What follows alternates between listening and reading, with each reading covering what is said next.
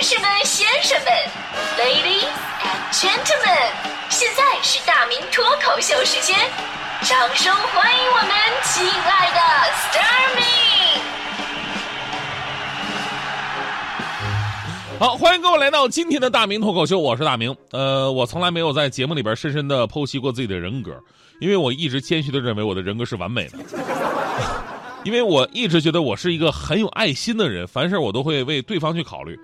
直到昨天，我看到了一个词汇，叫做“讨好型人格”。这顾名思义就是懂得照顾其他人的感受，哈，而不经意的忘记了自己，导致自己过得很累，甚至还会因此遭到别人的误解。这看起来是好人一个，那直到记者节的到来，作为一个新闻工作者，从行业上的反思，慢慢的也开始让我反思自己个人。所谓的行业反思呢，就是当年我也做过记者。但是我做记者并不是很成功啊！我我还记得我第一天去吉林电视台上班那一天，往那一坐也不知道干什么，我就看着别人匆匆忙忙的，我自己显得特别无聊。我说干嘛干嘛的？我得装作有事儿啊！对，我看会儿报纸吧，我看那个报纸上有没有什么新闻点，有好新闻点我就出去拍一下。结果过了一会儿，有人来问我说：“你是新记者吧？”我说：“你怎么看出来的？”人家说了：“说老记者哪有坐这看新闻的，对吧？找看报纸找新闻的，人都出去找素素材，比方路上出事故了，对吧？”你等你看报纸，再再去拍，那来得及吗？那事故早撤了呀，对吧？我一听，哎，有道理啊，所以那会儿我就拎个摄像机，我天天在马路边守着，看着车来车往，我心里想，赶紧出个事故啊！啊，该撞就撞，等什么玩意儿呢？是吧？过了好久也没等着事故，后来看到身边有人路过马路，我都想在后边推他一把那种。后来人家就说我说一看就是新记者，我说你又怎么看出来的？说老记者哪有在马路上等素材的？你当买彩票呢，对吧？人都去直接医院的、法院、监狱这不就不得了吗？后来我觉得记者这个行业真的是太厉害了，他需要极高的专业素质跟新闻敏感度。除此之外呢，还有一点让我无法做一个好记者，就是我的质疑精神。质疑精神非常重要，只有抱着怀疑的态度，才能去探索问题的究竟。而我最大的毛病就是你说的都对。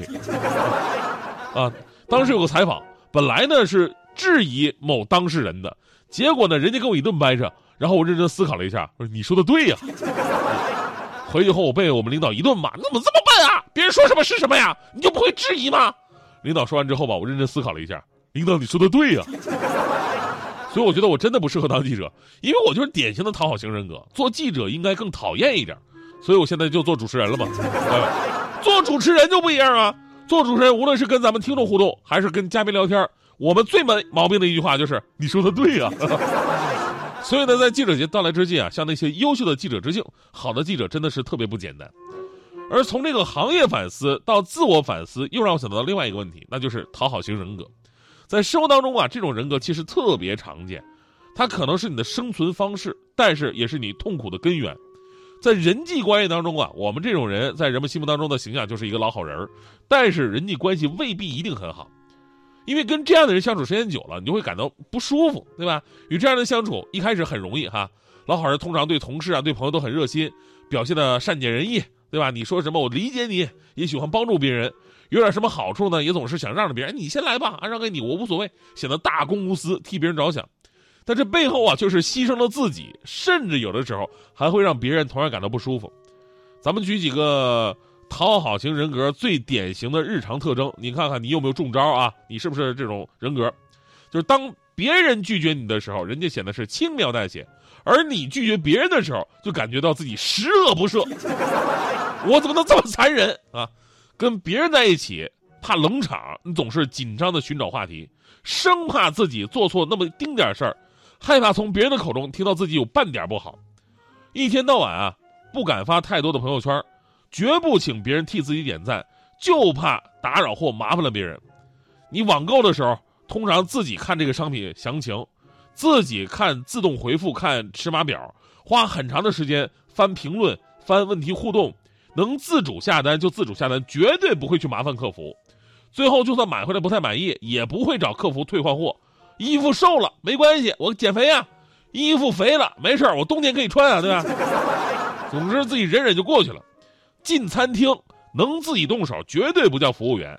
去逛街看衣服鞋子，要么不是，要是我试了这衣服，我一定会买，因为我觉得我麻烦人家了。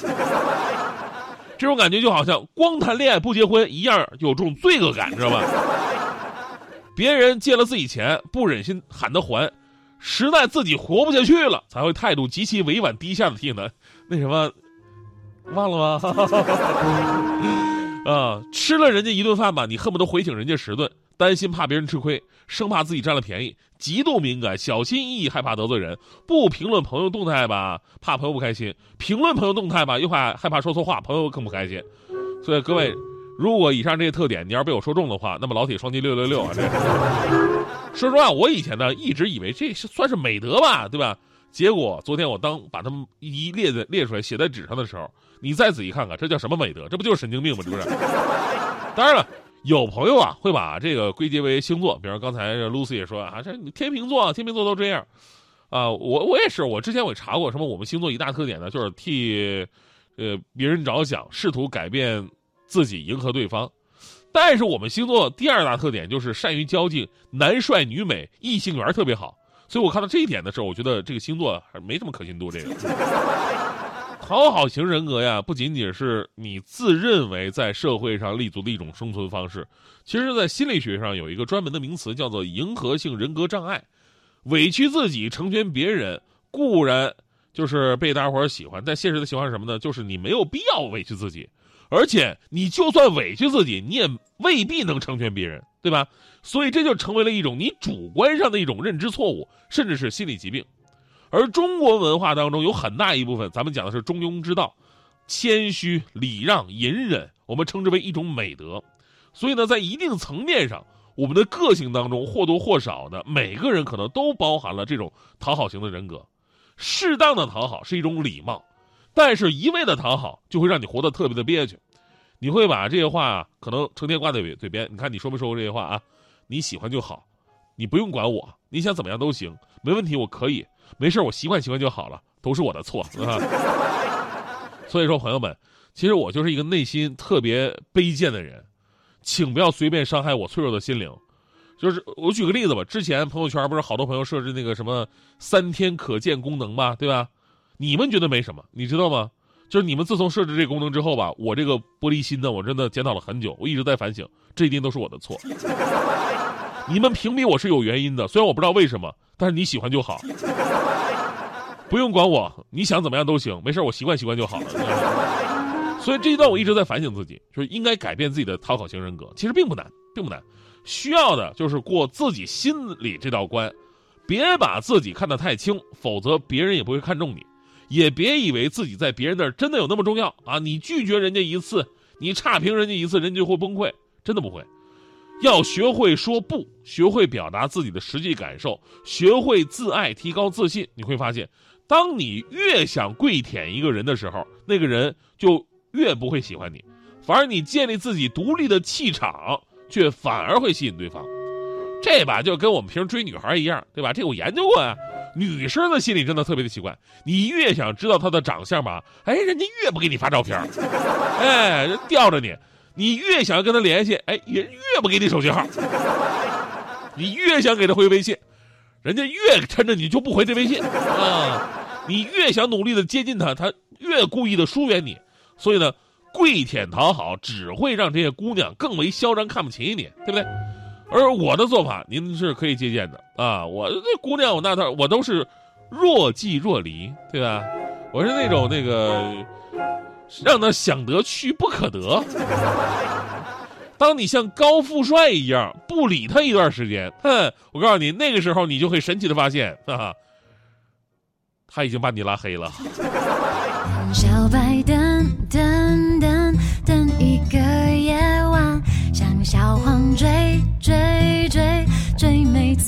阳光，没小红爱爱爱爱爱上